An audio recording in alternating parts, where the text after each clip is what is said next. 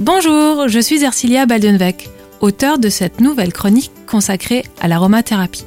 Chaque semaine, je partagerai avec vous les bienfaits de ces merveilleux alliés que nous offre la nature, les huiles essentielles. Formée en aromathérapie, phytothérapie et physionutrition, je reçois en consultation et j'organise des ateliers aroma à Célestat. Mais alors, l'aromathérapie, qu'est-ce donc?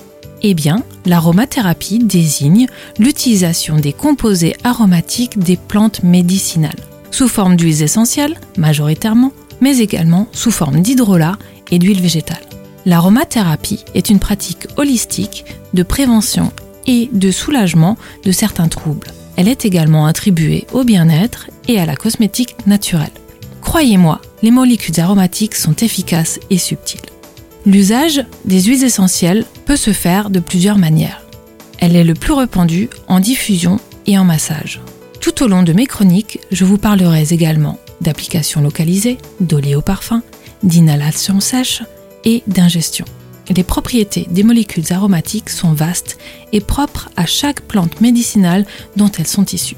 Je vous présenterai chaque semaine une huile essentielle ou une synergie aromatique en détaillant ses usages et ses propriétés qui pourront être par exemple digestives, apaisantes, anti-infectieuses, cicatrisantes et tant d'autres.